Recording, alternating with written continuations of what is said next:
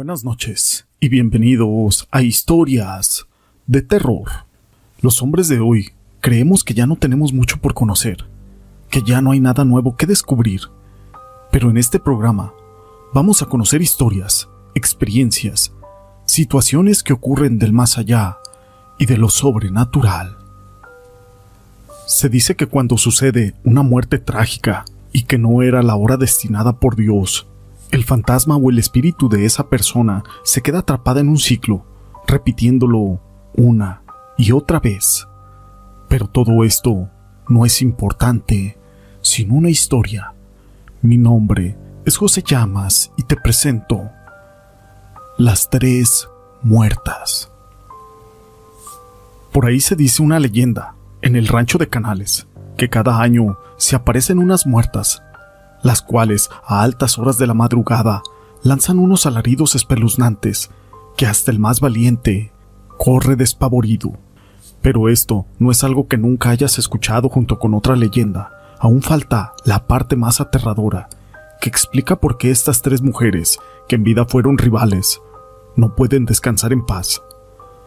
Hasta el año pasado había datos de que siguen manifestándose y asustando a todos los distraídos viajeros que les agarra la noche cerca de donde pasaron estos eventos, y para ser exactos, fue en el municipio de Burgos, en el estado de Tamaulipas.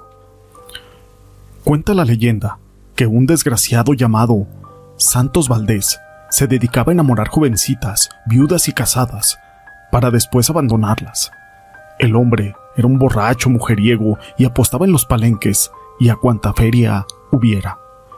Prácticamente lo suyo no era el trabajo ni el amor, Tenía un año de andar con Estela, quien era nacida en Reynosa, Tamaulipas, de un pueblo en donde se practica la brujería, el satanismo, así como ritos diabólicos. Había rumores de que ella se dedicaba a estas artes oscuras. De hecho, era la que más enamorada estaba de Santos Valdés, al grado de que ella en varias ocasiones aseguró de que si ese maldito la dejaba o se iba con otra, ya no tendría intenciones de vivir pero tampoco a él se lo permitiría. Pero lo que esta mujer no sabía es de que ella estaba embarazada de este rufián. Por otro lado, aquel despreciable hombre tenía amores con María Inés, una humilde joven de 22 años, nacida en Apodaca. Esta era, de las tres, la más inocente, ya que como aquel traidor le había burlado, ella aún tenía esperanzas de que se casaran, y más por la presión que ejercían sus padres hacia ella, al grado de que tenían pensado meterla a un convento. Por último, estaba la Tucita, que de las tres era la mayor, y por cierto, muy agresiva.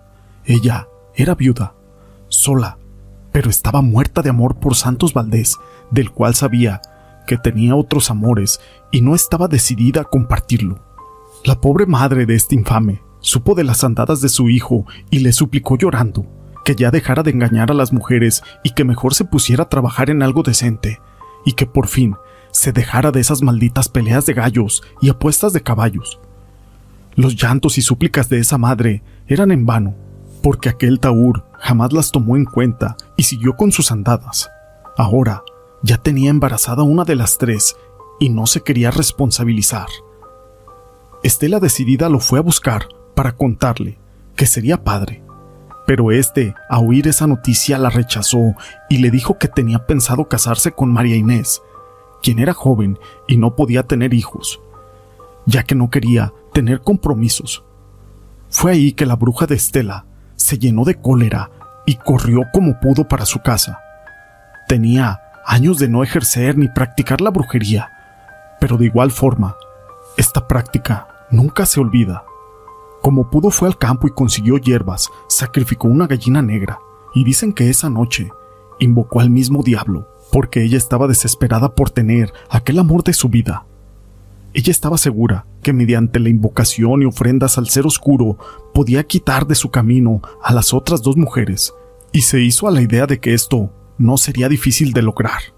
El problema era de cómo convencer a sus rivales para verse en algún lugar alejado así que de tanto pensar, mandó avisarle con un niño a la señora María y a la Tucita que Santos Valdés quería darles una noticia y que las esperaba a tal hora en un ejido o campo agrícola a un kilómetro del pueblo.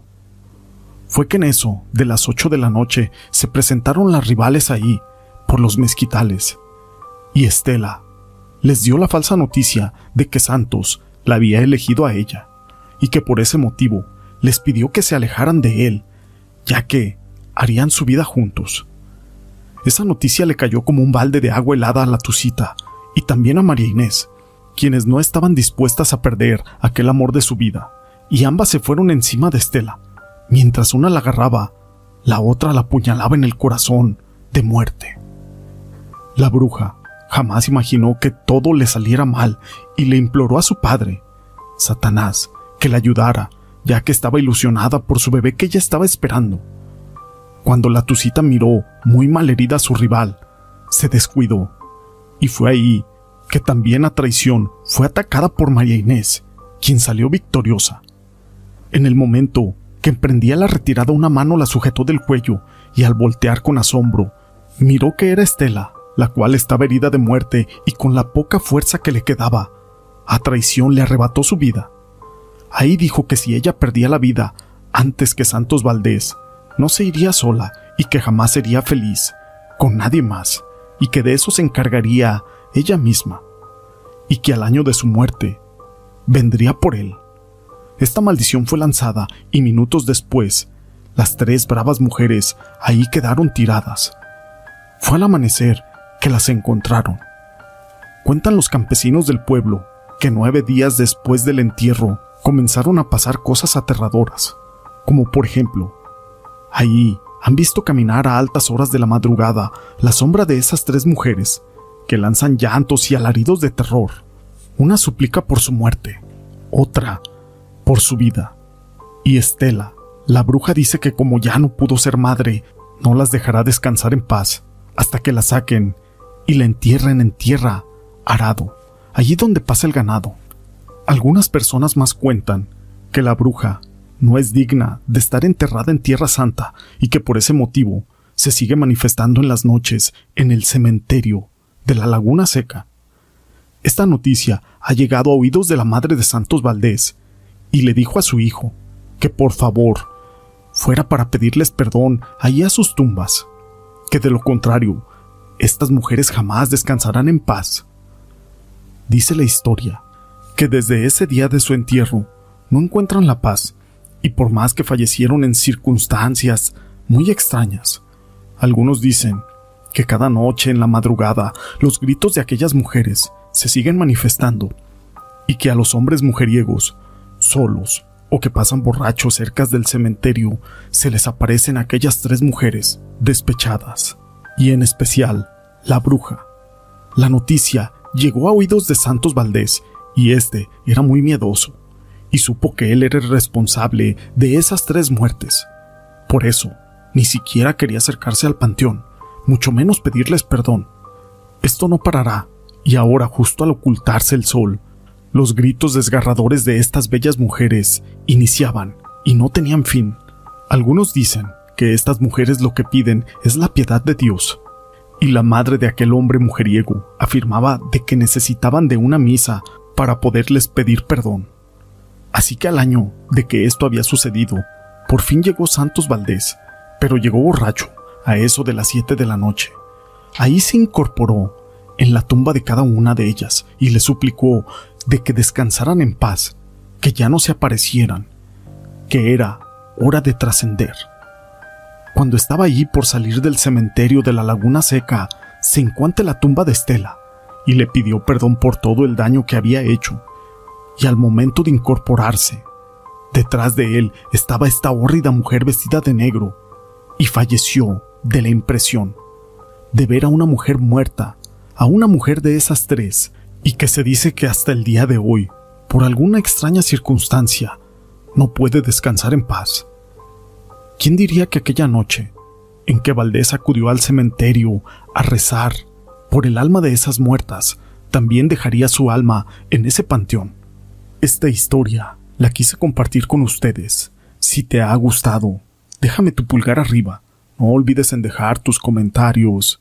Y gracias por ser parte de este canal.